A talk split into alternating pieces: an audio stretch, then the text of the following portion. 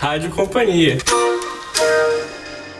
Bem-vindo à Rádio Companhia, o podcast do grupo Companhia das Letras. Aqui é Fábio Errara e esse é o 75º programa, por dentro de Grande Sertão Veredas de João Guimarães Rosa. Para fechar a série de especiais sobre esse marco da literatura brasileira, conversamos com Amara Moira, Milton Atum, Érico Melo, Judite Rosenbaum, Sandra Teixeira Vasconcelos e Fernanda Riviti. Temos também leituras de Maria Betânia e Francisco Papaterra Limonge Neto. E com vocês agora, Mariana Figueiredo. Olá, ouvintes! Eu sou Mariana Figueiredo, responsável pela comunicação da Companhia das Letras, e para encerrar a série de três programas, preparei um especial sobre o Grande Sertão Veredas.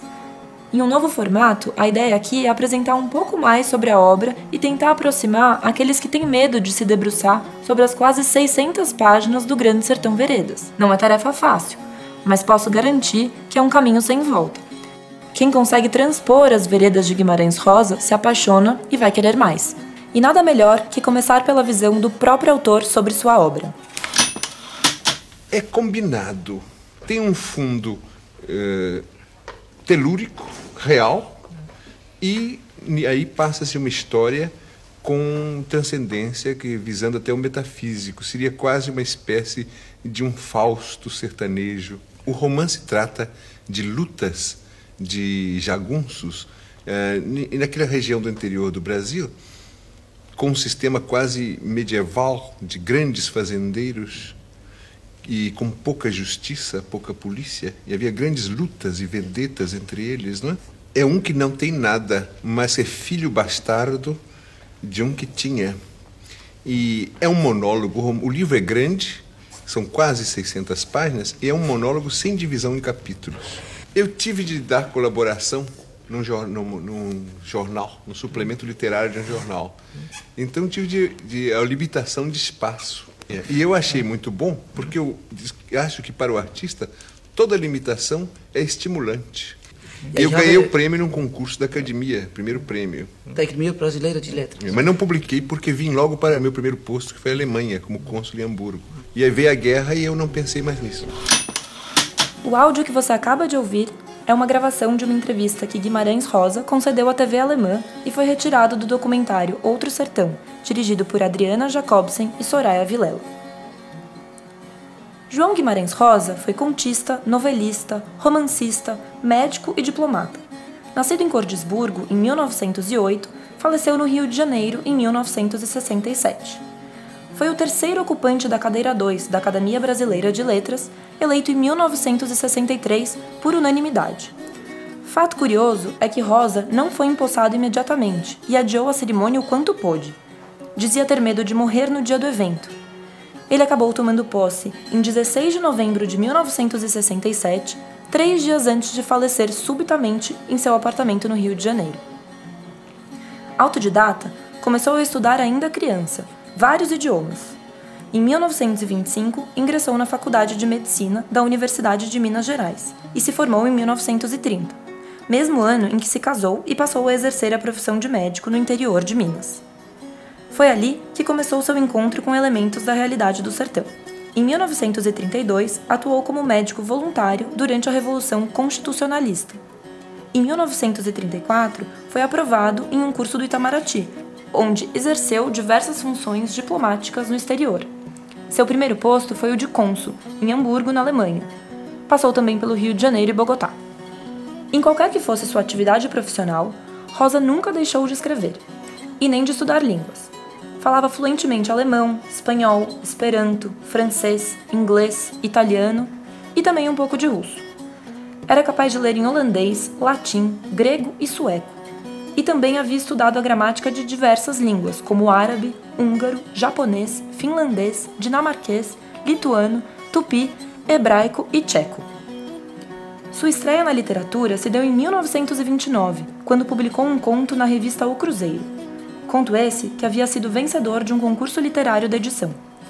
Seu primeiro livro, a coletânea de contos Sagarana, foi publicado em 1946 e chamou muito atenção por sua riqueza de simbologias e inovações técnicas. Depois de deixar Cordisburgo para estudar em Belo Horizonte, Rosa, à sua maneira, fez uma viagem etnográfica ao sertão de Minas. Por diversas vezes, ele viajou ao interior mineiro e retomou o contato com os costumes, histórias e falas dos homens do sertão. Na viagem de 1952, em que passou 10 dias montado no lombo dos burros Canário e Balalaica com uma caderneta presa ao pescoço, ele anotou observações sobre a fauna, flora, costumes e falas, bem como traços da cultura sertaneja. A imagem de Rosa montada no burro canário consta ao final da nossa edição. Tudo isso ficou registrado em diários de viagens, cadernos, pastas com anotações fragmentadas, mas que permitem recompor seu trajeto e, mais ainda, entender o mapeamento da paisagem do romance e dos contos de Guimarães Rosa. Boa parte dessas anotações, assim como a biblioteca do autor, com aproximadamente 3 mil volumes, fazem parte do acervo João Guimarães Rosa, sob guarda do Instituto de Estudos Brasileiros da Universidade de São Paulo. Eu conversei com a professora Sandra Guardini Vasconcelos, curadora do acervo de João Guimarães Rosa no IEB. Bom, na verdade, o acervo do, do, do Guimarães Rosa foi comprado pela Universidade de São Paulo em 1972. Existe, inclusive, uma documentação, um processo né, de compra que faz toda a história dessa negociação com a família e da vinda desse acervo para a universidade. Então, uh, durante um bom tempo, esse, esse material ficou uh, guardado num, num, armário e não foi manipulado. Essa, esse trabalho de limpeza, de organização e de catalogação do material começou bem mais tarde. Ele começou por volta de 78, 79, na verdade. Então, na verdade, o que aconteceu foi que nesse período inicial nós éramos uh, três ou quatro estagiárias, era assim que a gente né, era identificado no IEB, cuja tarefa era justamente uh, abrir caixas, pastas, tudo aquilo que tinha vindo uh, do apartamento do, do, escritor no Rio de Janeiro e que estava uh, ainda do, exatamente do jeito que tinha sido empacotado lá. Então, isso veio em pastas, veio em pacotes, veio em, em envelopes e a gente foi, então, uh, digamos, abrindo esse material, uh, verificando o que havia e começando a pensar numa primeira, numa primeira ordem de organização. É, é, é uma quantidade de documentos bastante significativa, mas aquilo estava tudo muito desorganizado. Havia algumas pastas organizadas pelo próprio Guimarães, inclusive com identificação de temas, né? E havia também alguns volumes que ele mesmo havia encadernado volumes de é, artigos de jornal e de resenhas que haviam sido publicados sobre a obra dele. Então, esses volumes eles estavam encadernados, estavam já organizados. Havia, então, essas pastas, como eu falei, havia uma quantidade também bastante significativa de cadernos e cadernetas e papéis, papéis soltos, que a gente então teve que organizar. Com os documentos propriamente ditos, com aquele com aquilo que a gente chama de acervo documental, a, a USP também comprou a biblioteca do Guimarães Rosa. Então, lá no IEB hoje a gente tem a biblioteca dele, que tem uh, entre 3 mil e 3 mil e tantos volumes, assim, eu não tenho o um número preciso agora. Esses livros eram os livros que estavam no apartamento dele quando ele faleceu e também eles foram comprados junto. Então nós temos a biblioteca dele, essa biblioteca, tal como ela se apresentava né, uh, no momento da morte do, do, Guimarães. Temos uma coleção muito, muito incrível de fotos, uma coleção bastante bonita de fotos, e uma coleção de cartões postais. Os cartões postais, na verdade, não não não são do Guimarães diretamente, são da Aracide Carvalho, que era a, foi a segunda mulher dele, mas que de uma certa forma também contam um pouco a história dele. Agora, quanto aos documentos em si, a gente tem uma variedade enorme de tipos documentais. Então, nós temos correspondência, né, correspondência dele com tradutores, nós temos a correspondência dele com o pai, nós temos documentos pessoais, em pequeno número, mas temos. alguns documentos que dizem respeito, inclusive, à atuação dele no Itamaraty, pouca coisa, mas também temos. Mas a massa documental, a grande massa de documentos, tem a ver com a obra do Guimarães. Ah, eu também tinha falado né, dos, dos, dos volumes, são quatro volumes de recortes que já vieram encadernados, então isso dá muito assim um acesso muito interessante para o pesquisador que está uh, tá, tá mais voltado para a recepção da obra do Guimarães no momento da publicação de cada um dos livros. Ele já organizou isso de uma forma que você tem a possibilidade de uh, ver, de, de, de, de, ter acesso ao modo como os livros foram lidos e recebidos e, e, e discutidos, né, comentados uh, uh, nos jornais por diferentes resenhistas. E a massa documental, ela tem formatos diferentes. Ela, como eu falei, ela tem a, a, forma de cadernos e cadernetas. Uh, as cadernetas e os cadernos trazem, sobretudo as cadernetas, elas têm muitas informações sobre as viagens que o Guimarães fazia. Né? Não só no Brasil, mas também no exterior. Então, quando ele viajava, ele carregava uma cadernetinha e ali ele fazia várias anotações sobre o que ele observava, sobre o que chamava a atenção dele, inclusive algumas delas contêm desenhos, né?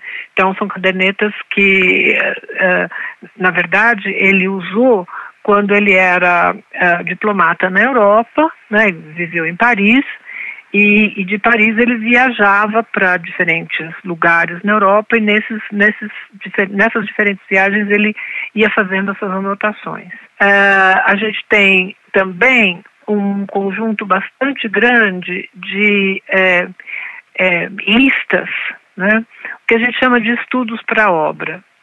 É, são folhas datilografadas, anotadas, portanto elas se classificam como datiloscritos, né? Em geral, essas folhas são datilografadas e depois anotadas. Ele mesmo fazia anotações sobre aquilo que ele tinha anotado antes. Essas anotações, elas são de diferentes naturezas. É, essas folhas contêm desde citações de autores que ele leu e que interessaram, trechos, né, que ele cita dos mais diferentes autores, é, assim como listas de palavras e listas de expressões que são estudos dele uh, pensando já no trabalho que ele que tinha interesse em fazer com a linguagem. Né? E, e, e, sobre os assuntos os mais diversos. Então, uh, ele tem uma pasta sobre ciganos, ele tem uma pasta sobre o jogo de xadrez, ele tem pasta sobre, bom, animais é assim, talvez seja o que existe em maior quantidade em termos de anotação, né? O interesse dele por diferentes animais e um, um, um interesse enorme por bois e cavalos, né? Então, assim, é, é, o que se percebe é que esse material, que é um material bastante, como eu disse, são 4 mil documentos, se eu não estou enganada, eles, na verdade, contêm, você percebe o, o, o, o, Guimarães Rosa pesquisador. Ele realmente tinha um interesse muito abrangente, muito variado, e esse interesse ia desde da anotação da fala do sertanejo, vamos dizer assim, até a literatura a mais erudita. Então você tem é, uh, citações tiradas de Dante Alighieri, de Homero, de filósofos, e, ao mesmo tempo, o registro que ele fazia né, daquilo que ele ouvia, daquilo que ele lembrava, e, e, em, muitos, em muitas situações, em muitas ocasiões, de fala mesmo, de fala, fala sertaneja. Então, é um homem que circulava né, por universos muito diferentes. Infelizmente, em relação ao Grande Sertão Veredas, nós temos uma documentação muito parca. Né? Não, não existe, por exemplo, é, no caso de corpo de baile, não. Corpo de baile tem todo uma, um, um, um conjunto de documentos que são absolutamente fundamentais para a gente poder ler melhor o corpo de baile. No, no que, que, no que, que esse, essa documentação ajuda? ela ajuda a gente justamente a entender como que é, o Guimarães é, trabalhava esse material bruto, vamos dizer assim. O IEB é, tem é, o a biblioteca, enfim, onde esses exemplares podem ser consultados, e o arquivo que funciona das 8 às 5, né, na cidade universitária, e que além do, do, do acervo do Guimarães, tem outros acervos uh, tão importantes e, e de, de, escritores intelectuais brasileiros uh, absolutamente centrais para a nossa cultura. Sobre horário de funcionamento e etc., estão no, no site do IEB, uh, www.ieb.usp.br. Obrigada, Sandra, pelas informações. Vale a pena também checar a cronologia dessa nova edição. São quase 40 páginas que trazem fatos desconhecidos ou ainda pouco abordados sobre a vida do autor. O Érico Melo, doutor em literatura brasileira pela USP e pesquisador da obra de Rosa, autor da cronologia também, nos contou um pouco mais sobre sua pesquisa.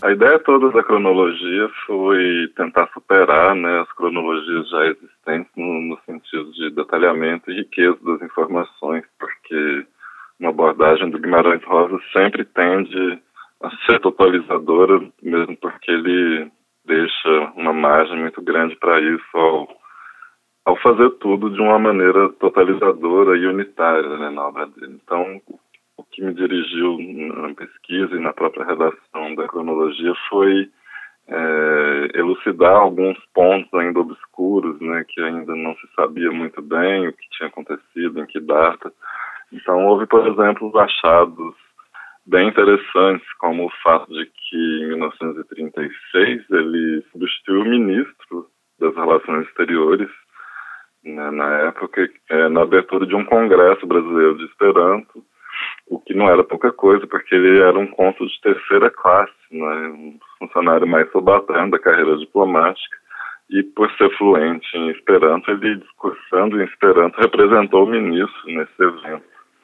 Vale destacar que o Esperanto, na época, era uma língua muito difundida, né? e a própria construção das palavras do Esperanto, ele parece ter aproveitado no processo de construção linguística dele. Outro, outro detalhe interessante, por exemplo, foi a, a data exata da homologação do divórcio dele, da primeira mulher, que é a Lígia Pena, que aconteceu em 1943. Essa informação não se encontrava em nenhum outro lugar, é, a não ser nos jornais da época.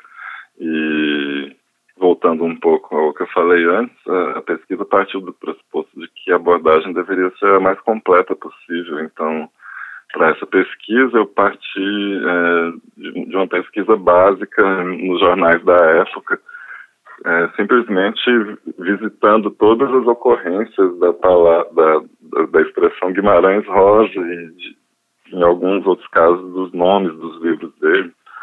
Então, posso dizer que pelo menos umas 5 mil notícias de jornal eu, eu pude visitar para fazer a pesquisa. E o mesmo caso no acervo é, catálogo eletrônico do IEB, né, que são cerca de 10 mil itens. Então, eu tive a paciência e o enorme prazer de visitar um por um para encontrar detalhes que estivessem ali registrados no documento, mas que ainda não, não haviam sido registrados. E também correção de algumas imprecisões, como, por exemplo, em 1961, a maioria das fontes diz que o Guimarães Rosa foi condecorado na Alemanha é, por seu trabalho né, é, ao ajudar os judeus a fugirem do regime nazista. Mas isso aconteceu, na verdade, na Embaixada Alemã no Rio de Janeiro. Mas pude, eu pude verificar isso através de uma foto que ele aparece junto com a Araci, mulher dele, e com o casal Pedro Bloch. Isso não podia ter acontecido na Alemanha e foi apenas lá no Rio de Janeiro mesmo, como eu pude confirmar nos jornais da época também. É, a assinatura dos contratos de tradução também fornece uma, uma boa cronologia né, de como a celebridade literária do Guimarães Rosa foi se espalhando pelo mundo.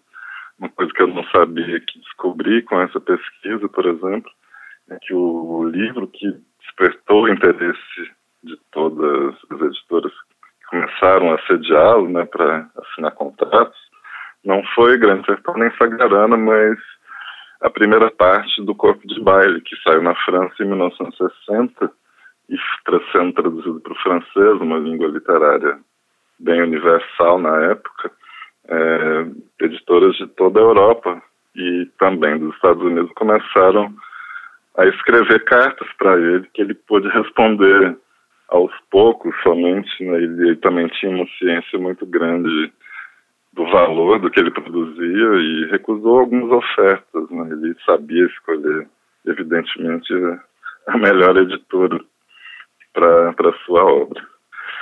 Da primeira para a segunda edição, o Guimarães Rosa corrigiu algumas coisinhas é, no livro, né?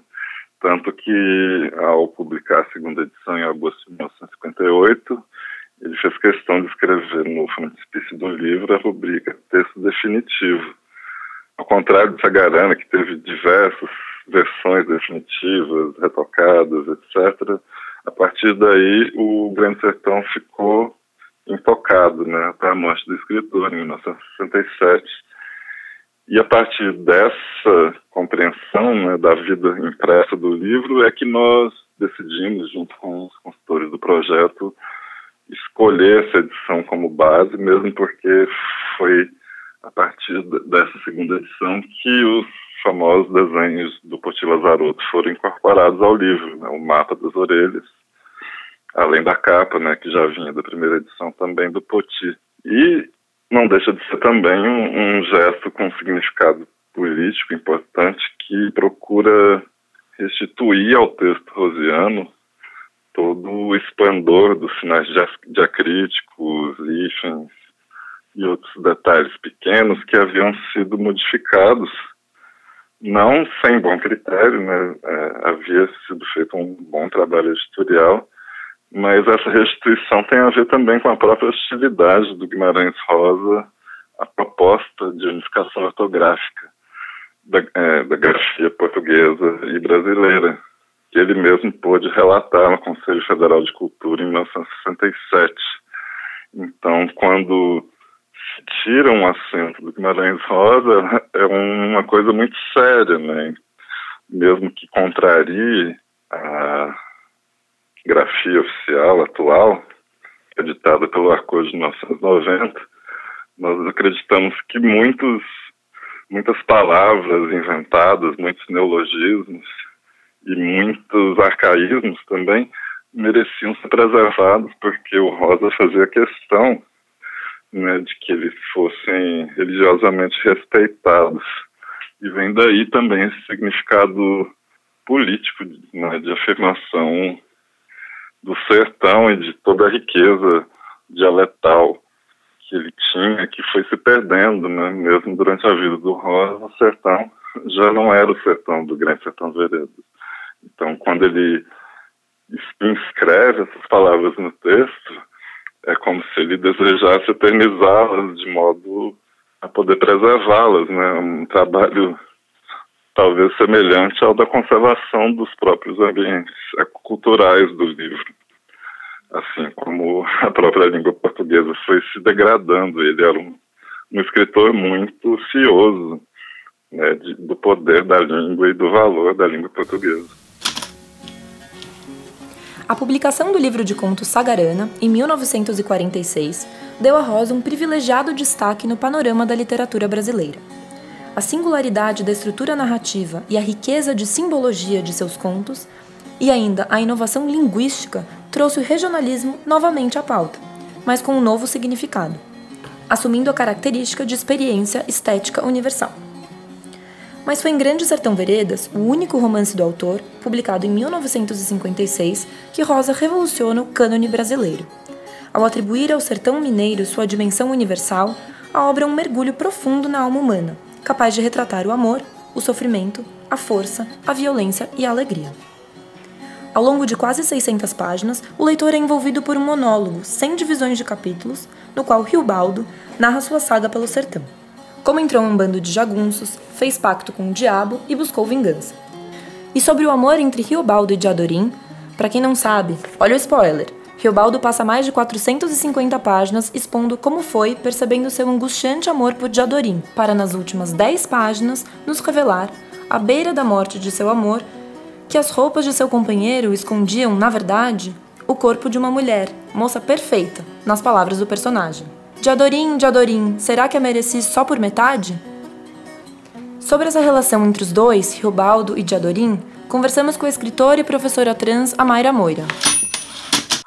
Como uma pessoa que integra a comunidade LGBTI, a, a, obra Grande Sertão Veredas, ela significa coisas muito incríveis e maravilhosas, inesperadas, inclusive, para mim.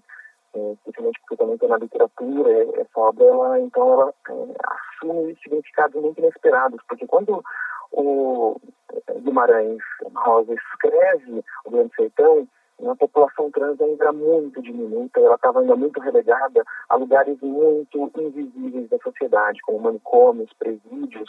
Mesmo a nossa presença na prostituição era muito pequena, é, é, ainda estávamos começando a conseguir disputar um espaço na sociedade. É, no mesmo ano que sai o Grande Sertão Veredas, sai também o Georgette, da Cassandra Rios, que é um, um, romance importantíssimo por ter como protagonista uma travesti.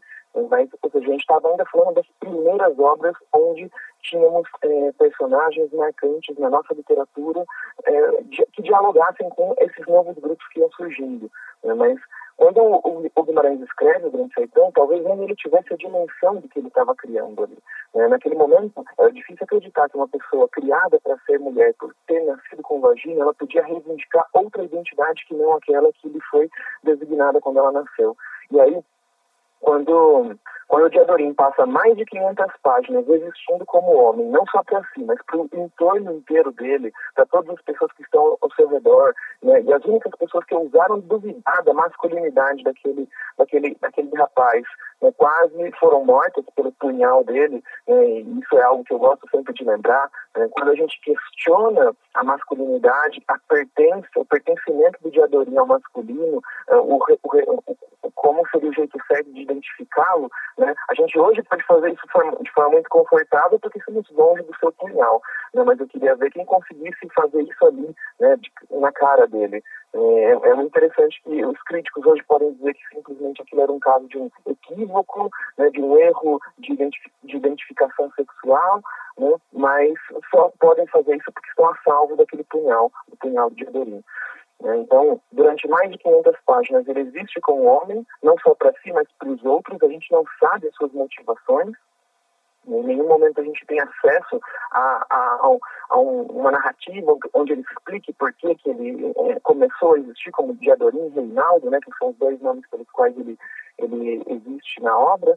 Né, a gente só sabe que quando ele é morto, na hora que vão lavar o seu corpo, tiram as suas vestes e aí descobrem que ele tem vagina e a partir daquele momento ele é entendido e tratado pela narrativa como mulher. E isso é interessante porque o Riobaldo ele se apaixona por Diadorim e ele durante 500 páginas ele vai falar como foi sofrido se apaixonar por um outro homem né, e, e sentir é, é, esse amor que cresce, esse amor que era afetivo, mas também era físico, né? Ele fala em vários momentos assim, sobre o desejo de contato físico com o Diadorim? Então, durante 500 páginas ele fala disso e, de repente, é como se ah, venha um Deus ex que, que explicasse, né, que, que, que, salvasse o Riobaldo, o, o, o Riobaldo desse destino de ser um homossexual, um bissexual, de fato, de fato, porque ele se relacionou com mulheres também durante a obra. Então, a gente pode sim reivindicar aquela obra como uma obra que é precursora né, que é uma obra que é pioneira e que é uma obra que é libertária também, por tratar esse tema de uma perspectiva absurdamente respeitosa, empática e, e nos limites das possibilidades das compreensões do seu tempo. A gente separou aqui um trecho do livro em que Riobaldo fala sobre seu amor por Diadorim, lido por Maria Bethânia. Escuta aí. Aquele lugar. O ar. Primeiro fiquei sabendo que gostava de Diadorim de amor mesmo, mal encoberto em amizade. Foi de repente que aquilo se esclareceu, falei comigo, não tive assombro, não achei ruim, não me reprovei na hora, melhor a lembro. O nome de Adorim, que eu tinha falado, permaneceu em mim. Me abracei com ele, mel se sente a todo lambente. De Adorim, meu amor. Como é que eu podia dizer aquilo? E como é que o amor desponta? Coração cresce de todo lado, coração vige feito riacho, columiando por entre serra e varjas, matas e campinas, coração mistura amores. Tudo cabe. E eu? Como é que eu posso explicar para o Senhor o poder de amor que eu criei? Minha vida que o diga. De Adorim tomou conta de mim e de repente eu estava gostando dele num descomum, gostando ainda mais do que antes, com meu coração nos pés. E dele o tempo todo eu tinha gostado. Amor que amei, e daí então acreditei. Um dia Adorim só para mim. Tudo tem seus mistérios, eu não sabia, mas com minha mente eu abraçava com meu corpo aquele de Adorim, que não era de verdade. Não era. De Adorim deixou de ser nome e virou sentimento meu. Aquilo me transformava, me fazia crescer do modo que doía e prazia. Aquela hora, se eu pudesse morrer, não me importava. Eu diria ao Senhor que nem tanto é sabido Sempre que se começa a ter amor a alguém, o amor pega e cresce. É porque, de certo jeito, a gente quer que isso seja e vai na ideia, querendo e ajudando, mas quando é destino dado, maior que o miúdo, a gente ama inteiriço, fatal, carecendo de querer. Amor desses cresce primeiro, brota é depois tudo turbulindo. Esperei o que vinha dele. De um aceso de mim eu sabia. O que compunha minha opinião era que eu, as loucas, gostasse de Diadorim. No fim de tanta exaltação, meu amor inchou de empapar todas as folhagens. E eu ambicionando de pegar em Diadorim, de carregar Diadorim em meus braços, beijar, as muitas, demais vezes, sempre. Abracei de Adorim com as asas de todos os pássaros. De Adorim é minha neblina. Amor é a gente querendo achar o que é da gente. Durante a primeira parte do livro, Riobaldo faz um relato de diversos fatos, aparentemente desconexos, que passam sobre suas inquietações da vida, a origem do homem, o bem e o mal, Deus e o diabo. E essa é a parte mais complicada de se transpor. Passada essa parte, que muitos julgam intransponível, Riobaldo passa a rememorar o passado de maneira mais linear. Como diz Davi Arrigucci Jr. em seu texto O Mundo Misturado, presente na nova edição, Grande Sertão Veredas é, abre aspas, uma história de aventura, de violência, amor e morte. Extraordinariamente atraente e impositiva, capaz de envolver por completo o leitor. Tarda, no entanto, a começar, como se nos jogasse primeiro numa espécie de limbo ou de labirinto liminar, entre fios entrecruzados, antes de definir o rumo. Fecha aspas. A leitura deste livro complexo pede dedicação, empenho. O começo de Grande Sertão Veredas é como um brejo, cheio de matagal, pelo qual somente os leitores mais corajosos conseguem passar. Mas a recompensa é fabulosa. Como o próprio Riobaldo diz: O senhor espere o meu contado. Não convém a gente levantar escândalo de começo. Só aos poucos é que o escuro é claro. Os anos 50 foram emblemáticos para o Brasil. O início do mandato de Juscelino Kubitschek da célebre frase 50 anos em 5 foi caracterizado pela modernização e crescimento econômico, processo marcado pela fundação da capital do país, Brasília, em pleno sertão. Além disso, podemos citar a poesia concreta dos irmãos Campos e Décio Pignatari, a bossa nova e a primeira Bienal de São Paulo, com o abstracionismo geométrico de Van Serpa e Max Bill. Como disse Antônio Cândido, surge um homem fechado hermeticamente dentro do universo do sertão, com uma exuberância verbal extraordinária, com aquilo que era considerado ruim na tradição brasileira, que era a exuberância da linguagem. E ele, Rosa, parte de tudo isso e consegue fazer uma coisa inteiramente nova, consegue fazer uma ficção do tipo realmente universal, com todos os grandes problemas do homem. Para Cândido, Rosa faz um regionalismo que não é regionalismo, e é de uma universalidade que é mais particular possível. Por isso, ele acaba superando o regionalismo, no que Cândido chama de suprarregionalismo. Mas, como lembrou Silviano Santiago em nosso primeiro podcast sobre o livro, Grande Sertão Veredas, logo em seu lançamento, foi incompreendido. Faltavam-lhe leitores, e o livro incomodava e não seduzia. Não é difícil adivinhar que, quando o livro foi publicado, ele teve uma recepção muito contraditória. E acho que contraditória é pouco. Quer dizer, foram os extremos: ódio e paixão. De um lado, pessoas, não é, grandes escritores que não engoliam o livro, e do outro lado, não é, que finalmente a literatura brasileira tinha chegado à sua obra-prima. E posso dar exemplos. Por exemplo, a revista Leitura. A revista Leitura era uma revista é, de divulgação da literatura extremamente importante no Rio de Janeiro, com resenhas, ensaios, etc. E a revista Leitura decide entrevistar os principais romancistas e escritores da época. Então, nós temos um artigo é, nesta revista que tem por título Escritores que não conseguem ler Grande Sertão Veredas. Eu não vou dar a lista dos escritores, mas são todos bastante conhecidos. Destacar apenas um, um jovem que tinha tudo para admirar o livro e não admira.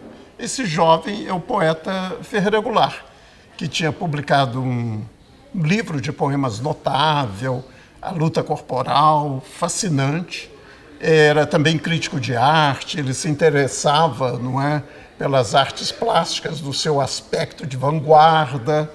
E no entanto, eu vou ler aqui, não é, o que ele diz na entrevista que concede à revista Leitura. Li 70 páginas do Grande Sertão Veredas. Não podia ir adiante. A essa altura, o livro começou a parecer-me uma história de cangaço contada para linguistas.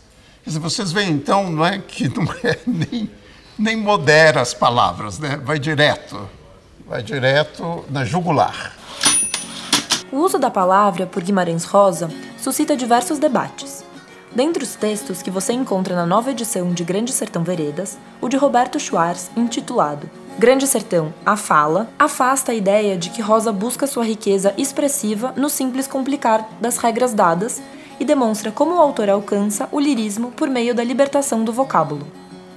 Valnice Nogueira Galvão também faz uma reflexão sobre o uso da palavra por Guimarães Rosa em seu texto O Certo no Incerto, O Pactário, que também pode ser encontrado nesta edição. Abre aspas.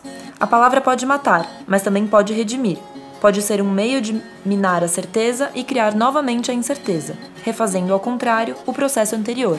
Fecha aspas.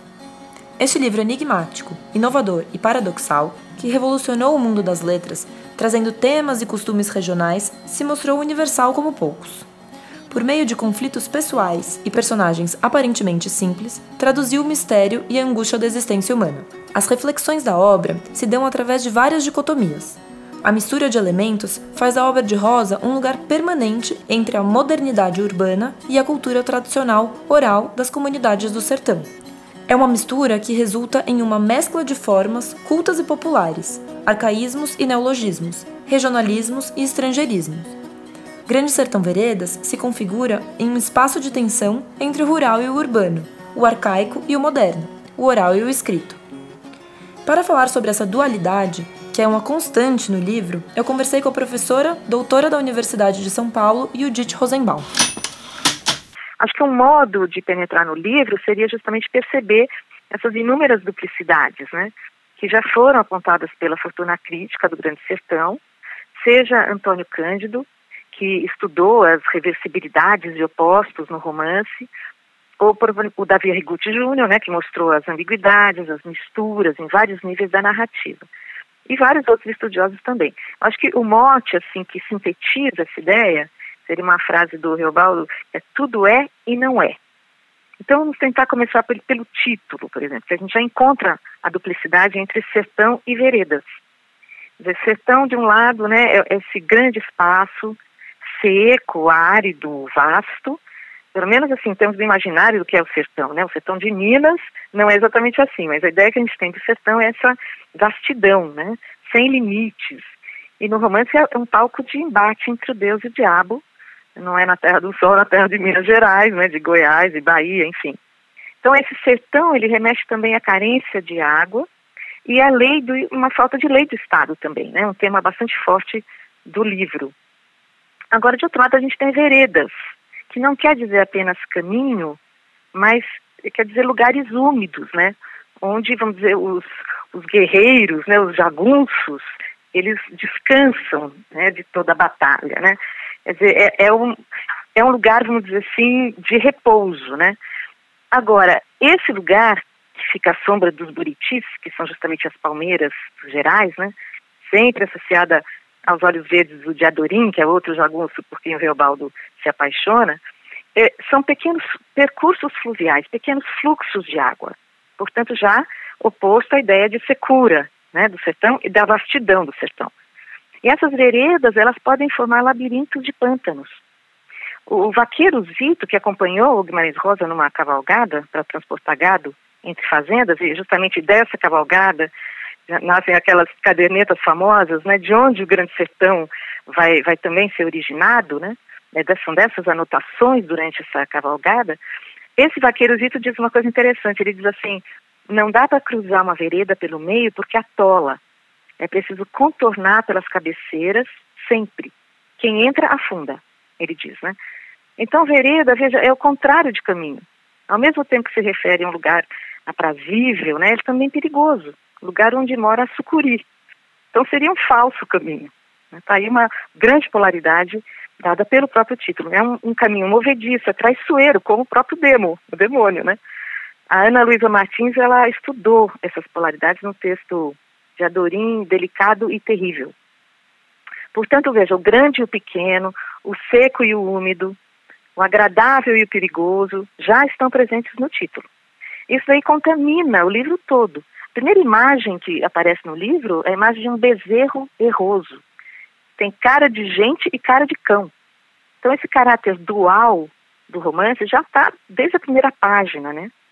E mesmo na estrutura narrativa, dizer, você tem um diálogo entre o jagunço aposentado, o Reobaldo, né?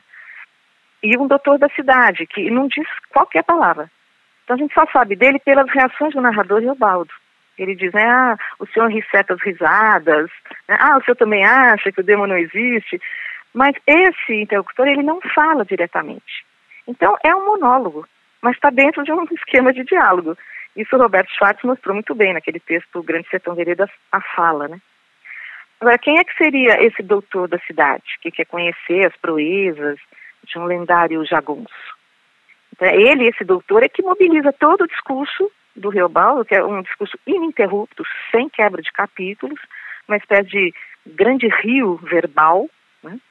E, na verdade, a gente sabe que essa fala é necessária para o narrador Reobaldo conhecer a si mesmo, relembrar para se compreender, descobrir o sentido de tudo que ele viveu. Então, ele acessa, né, pela palavra, essa memória e vai tentando se compreender e, e, e buscar revelações sobre ele mesmo.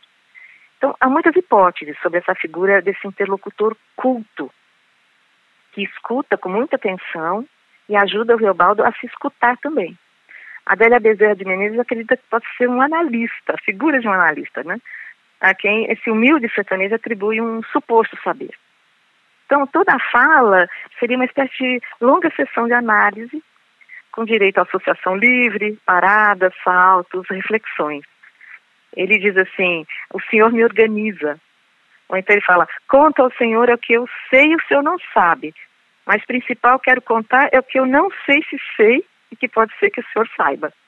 Né? Quer dizer, é uma figura realmente muito próxima à ideia né, de, de um analista. Né? A Adélia trabalha muito isso. Mas também poderia ser esse, esse doutor aí com óculos, né, que fica anotando, poderia ser o próprio, o próprio Guimarães Rosa. Né, um alter ego dele, como a Valnice Galvão também trouxe essa ideia, né. Mas vamos voltar às, às duplicidades. Eu acho que o Diadorim é o grande enigma dessa narrativa. Ele é delicado e terrível, né, como disse lá a, a Ana Costa. É, ele é feroz, com feições finas. Ele é associado aos cactos e mandacarus e também aos buritis altos dos veredas calmas. Então ele é, né, quer dizer, é uma vegetação mais agressiva e também uma vegetação mais calma, né? E sobre ele, o Riobaldo diz o seguinte: de Adorim é minha neblina. Só que depois ele diz: sabendo dele, o senhor sabe de mim. Então, o Diadorim, ele, ele esconde e ele revela. Ele é obscuro e ele é claro, ao mesmo tempo. E o nome de Adorim já carrega muitas duplicidades, né? Estudadas também por vários autores, entre eles Adélia Bezerra de Menezes. Adélia, ela lembra que dia é do mesmo radical indo-europeu de Deus, Zeus, né? A divindade da luz. Então ela conclui que Diadorim é luz e escuridão. Eu acho que essa é uma questão de uma grande duplicidade do romance, né? Como saber qual decisão tomar diante da vida? Eu sou sujeito ou sou objeto da minha história? Né? O Riobaldo diz assim: a gente sabe mais de um homem é o que ele esconde. Então eu vejo que o Riobaldo ele é esse herói da dúvida. Ele, ele é dividido entre inúmeras duplicidades da existência. Talvez por isso ele decida fazer um pacto até com o demônio para cessar, né, apaziguar essas dúvidas. Acho que a Valnice Galvão trabalhou isso muito bem. Ele diz assim: vivendo se aprende, mas o que se aprende mais é a fazer outras maiores perguntas. Né?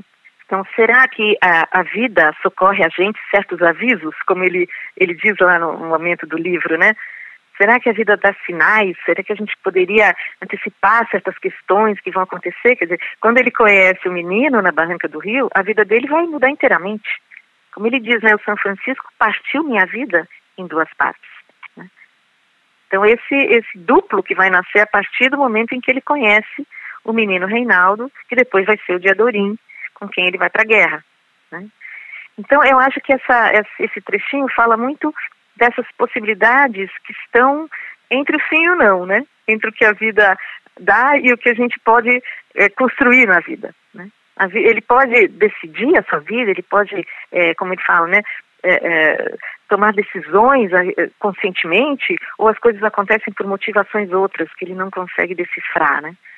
Então eu acho que a questão da duplicidade ela é central na estrutura do romance, nas questões filosóficas do romance, nas caracterizações psicológicas do romance, enfim, na a própria linguagem né, do romance, que é feita de duplicidades, de antíteses, de ambiguidade.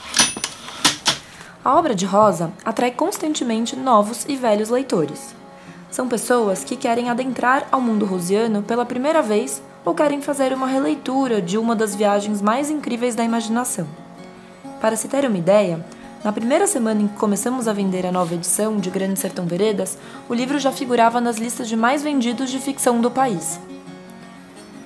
Sobre essa ideia de leitura e releitura de Grande Sertão, chamamos a Fernanda Riviti, que é leitora e pesquisadora há mais de 10 anos da obra de Rosa.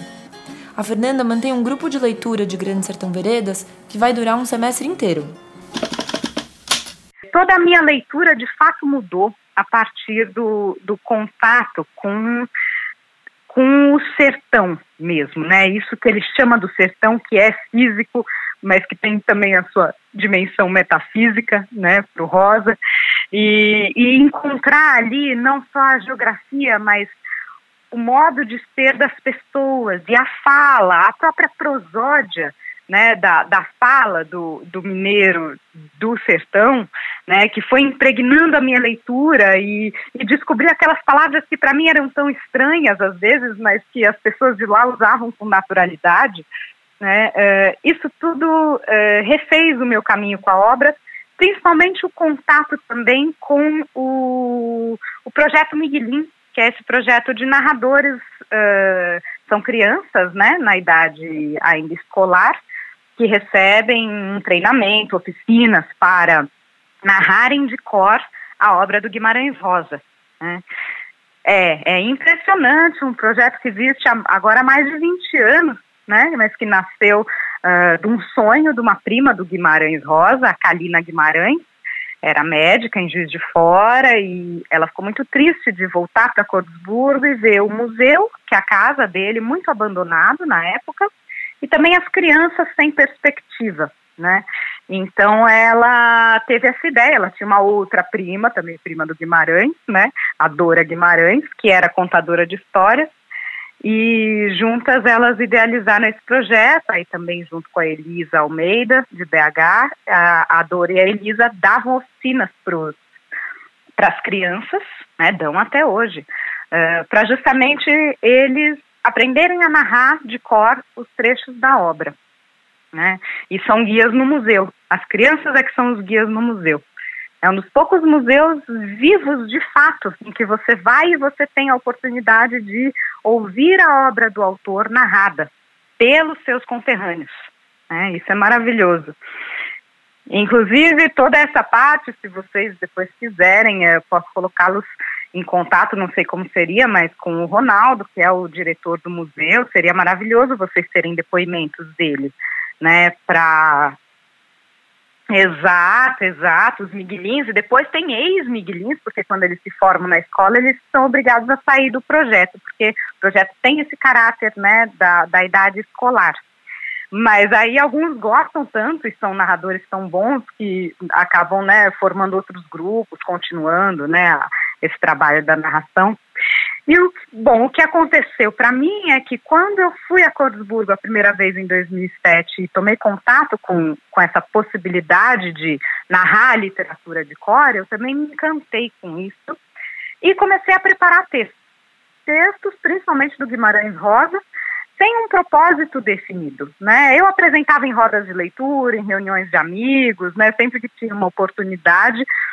E isso foi também uma dimensão minha enquanto leitora, porque acontece algo curioso quando você está memorizando um texto e repetindo muitas vezes aquele texto para narrar, e não só repetindo para memorizar, mas repetindo e tentando encontrar no som, né, na, na vocalização daquelas palavras, o sentido.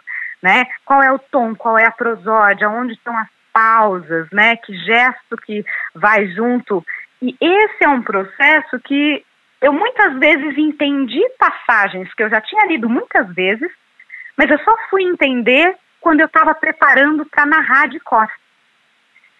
E isso foi uma coisa que me chamou muito atenção. E aí, quando eu ia narrar em lugares, mesmo para pessoas que eram estudantes, às vezes, né, de letras mesmo, já fui narrar na, na, na USP algumas vezes, Uh, alunos depois me davam esse retorno, falavam: Nossa, agora que eu ouvi narrado, é que eu entendi.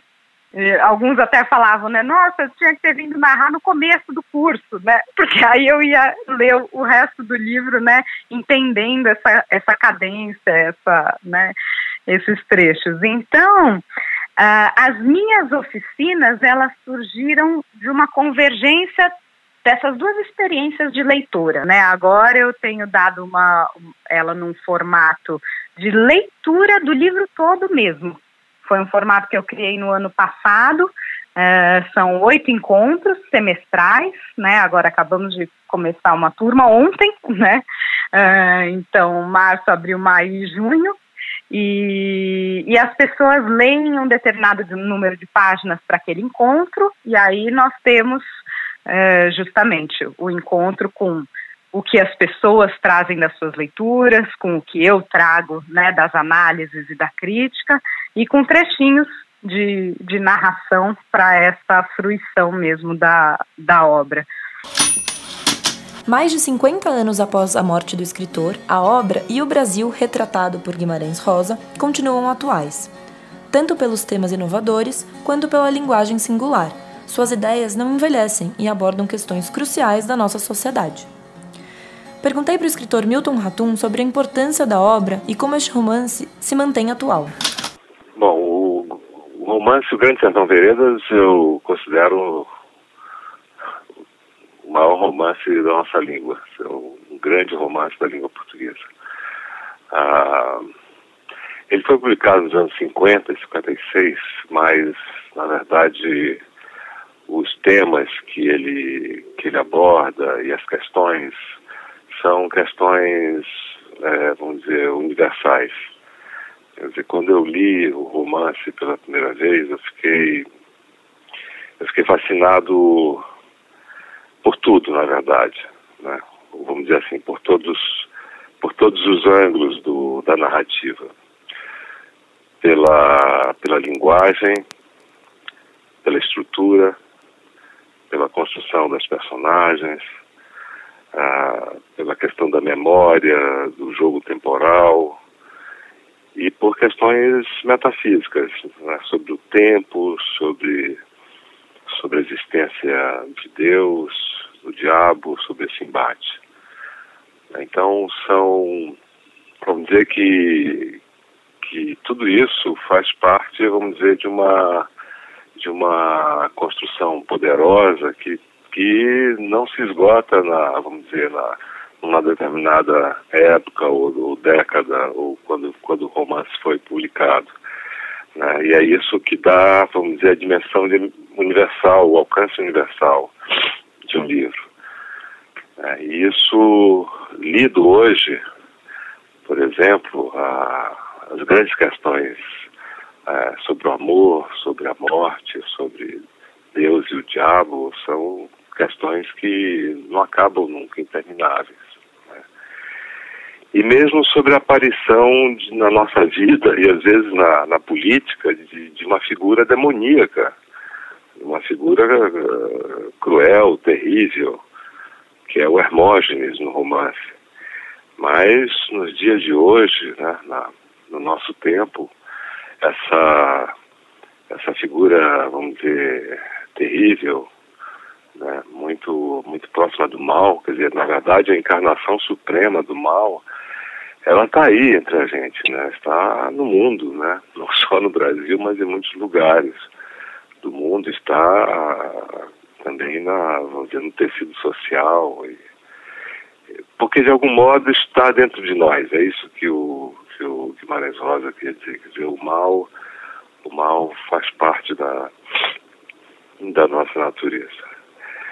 Ah, eu mesmo, quando quando eu li pela primeira vez, no começo dos anos 70, eu, enfim, foi, foi difícil fazer, vamos dizer, essa travessia da linguagem, né? que a travessia é uma metáfora poderosa do, do Grande Sertão, que é a travessia da vida, do Rio São Francisco, enfim, há várias travessias aí. E, e no começo é um pouco difícil, mas todo todo grande romance ele ele não é, vamos dizer, ele não é dado a facilidades. Então a minha esperança é de que o leitor é, de primeira viagem é, tenha paciência, um pouco de paciência e encare as primeiras 20 páginas assim com, com um pouco de leveza, né, com um pouco de, enfim, sem muita hostilidade ao livro, porque o que vem depois, se ele entrar no, no ritmo, né, se ele se deixar levar por essa, por essa vaga, por essa onda de palavras belíssimas, por essa linguagem é, fascinante, eu tenho certeza de que ele vai ele vai ler todo o livro e depois vai reler. Essa, essas primeiras 15 ou 20 ou 30 páginas né, que, que podem atordoar um pouco, confundir um pouco o leitor, elas devem ser vencidas com, com leveza, né, com, com a paixão do leitor, pela paixão do leitor, porque ah, são, são esses grandes livros que, que alimentam o nosso espírito, que, é, que nos torna mais humanos, né? E é um grande alimento contra a barbárie também.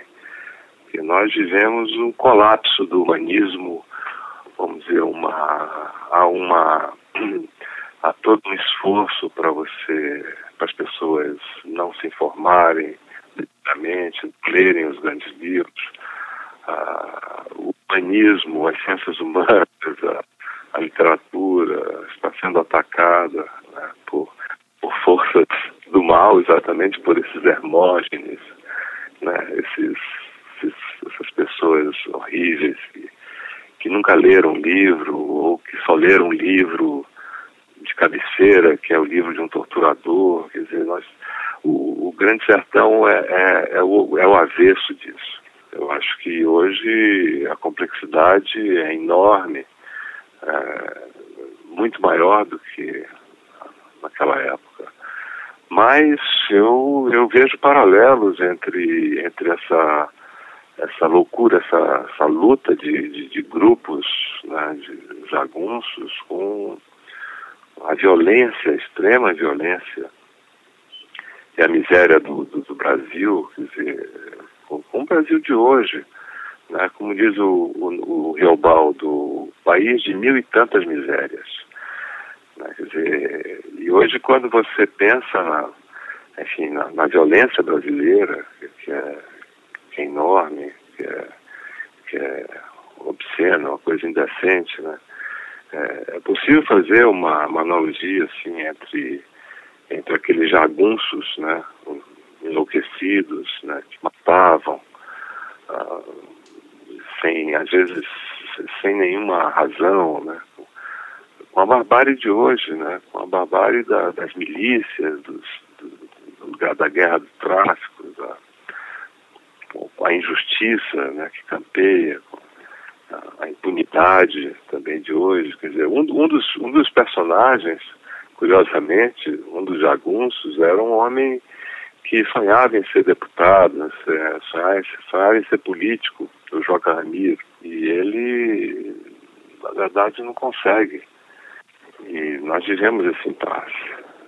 A grande mensagem, uma das grandes mensagens do livro é que o diabo não existe mesmo. O que existe é a travessia, né? É, é isso que é homem humano. Essa, essa é a grande, uma das grandes mensagens do livro. Então as nossas, vamos dizer, as nossas é, iniquidades, as nossas injustiças todas vão, ser, ter, vão ter que ser resolvidas pelos brasileiros mesmo, por nós mesmos, e não por uma entidade é, maligna, cruel, por um, ou por um salvador, ou por um messias, né, ou por um alguém é, com poderes superiores. Não existe isso. Não existe isso. O que existe é como ele fala, homem humano. Essa obra-prima de Guimarães Rosa trouxe uma nova interpretação da formação do país, sem deixar de lado as investigações de questões subjetivas do homem. O Brasil, nela retratado, continua refletindo o país de hoje, em que o Estado se afirma como poder, mas não como presença em muitas comunidades urbanas e rurais. E isso só nos faz pensar que o sertão da brutalidade constante apresentado no texto é o nosso país, somos nós. O sertão é isso. Tudo certo, tudo incerto. No centro do sertão, que é doideira, muitas vezes é a razão mais certa e de mais juízo. Agora, a forca eu vi. Forca moderna, esquadriada, arvorada bem erguida no elevado, em madeira de boa lei, parda, sucupira. Ela foi no Morrote depois de São Simão do Bar, perto da banda da mão direita do Pipitinga. A estúrdia forca de enforcar, construída, aprovada ali particularmente, porque não tinha um recurso de cadeia. E pagiar criminoso por viagens era dificultoso, tirava as pessoas de seus serviços. Então usava. Às vezes, da redondeza vinham até trazendo o condenado a cavalo para a forca pública. Só que um pobre veio morar próximo, quase debaixo dela. Cobrava sua esmola em cada útil caso. Dando seguida, cavava a cova e enterrava o corpo com cruz. No mais, nada. Semelhante não foi quando um homem, Rodugero de Freitas, dos Freitas ruivos da água limpada, mandou obrigado um filho dele ir matar outro, buscar para matarem esse outro, que roubou o sacrário de ouro da igreja da abadia. Daí, o irmão, em vez de cumprir o estrito, combinou com o irmão e os dois vieram e mataram foi mesmo o velho pai deles, distribuído de foiçadas. Mas primeiro enfeitaram as foices urdindo com cordões de imbira e várias flores. E inquiriram o cadáver paterno em riba da casa. Casinha boa, de telhas, a melhor naquele trecho. Daí reuniram gado que iam levando para distante vender. Mas foram logo pegos. A pegar a gente ajudou. Prisioneiros nossos, demos julgamento. Ao que fosse Medeiro Vaz, enviava imediato os dois para tão razoável forca. Mas, porém, nosso chefe na ocasião, o senhor saiba, já era Zé Bebelo. Com Zé Bebelo, o rumo das coisas nascia inconstante e diferente, conforme cada vez. Ah, papo, ó. Por que foi que vocês enfeitaram as foices premeditado? Ele interrogou. Os dois irmãos responderam que tinham executado aquilo para Nossa Senhora, em adiantado, remitir o pecado que eles iam obrar, e obraram, dito e feito. Tudo que Zé Bebelo sintesou sério, impufo, impolo, mas sem rugas em testas, eu prestes vi que ele estava se rindo por dentro. Tal, tal disse: Santíssima Virgem! E o pessoal todo tirou os chapéus em alto respeito. Pois se ela perdoa ou não, eu não sei, mas eu perdoo. Em nome dela, a Puríssima, nossa mãe. Zé Bebelo decretou. O pai não queria matar? Pois então morreu. Dá na mesma. Absolvo. Tenho a honra de resumir circunstância dessa decisão sem admitir apelo nem revogo, legal e lealdado, conformemente. E mais é Bebelo disse conforme apreciava. Perdoar é sempre o justo e certo Pirlim-pim, pim-pão.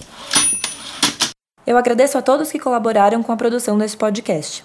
Alice Santana, Amara Moira, Érico Melo, Fernanda Rivite, Milton Ratum, Sandra Vasconcelos e Judith Rosenbaum.